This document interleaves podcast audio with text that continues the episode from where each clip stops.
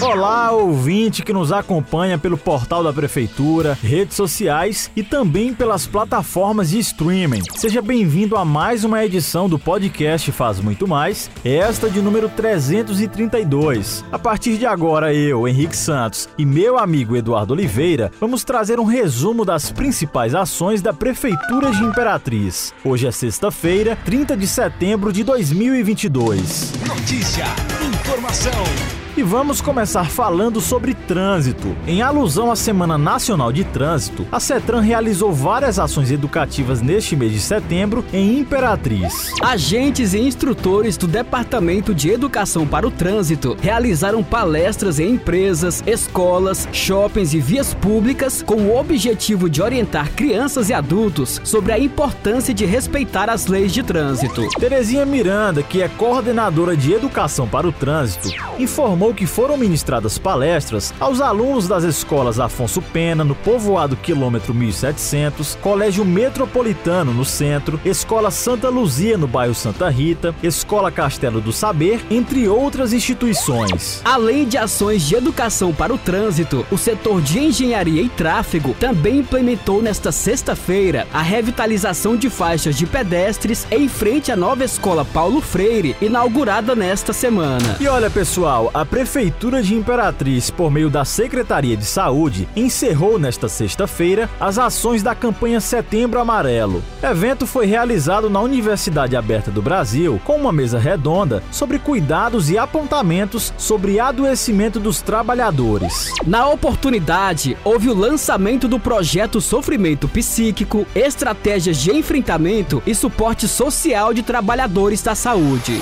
O Setembro Amarelo visa fortalecer a valorização da vida, levar informações de prevenção e cuidado com a saúde dos trabalhadores e população em geral. Este ano, a campanha teve o tema A Vida Devia Ser Bem Melhor e será. E a gente encerra esse episódio falando sobre o Dia do Idoso, que é comemorado no mês de outubro. E para celebrar essa data, o PROCON Municipal foi convidado para realizar nesta sexta-feira mini palestras e fazer atendimento aos participantes do evento, registrando reclamações.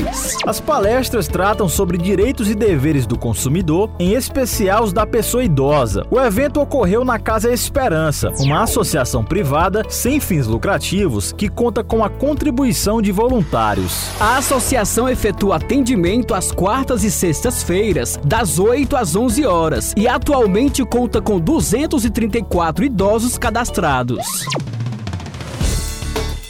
E aqui encerramos o podcast Faz Muito Mais da Prefeitura de Imperatriz. Esse e outros episódios você pode acessar no portal imperatriz.ma.gov.br barra podcast, redes sociais e principais plataformas de streaming.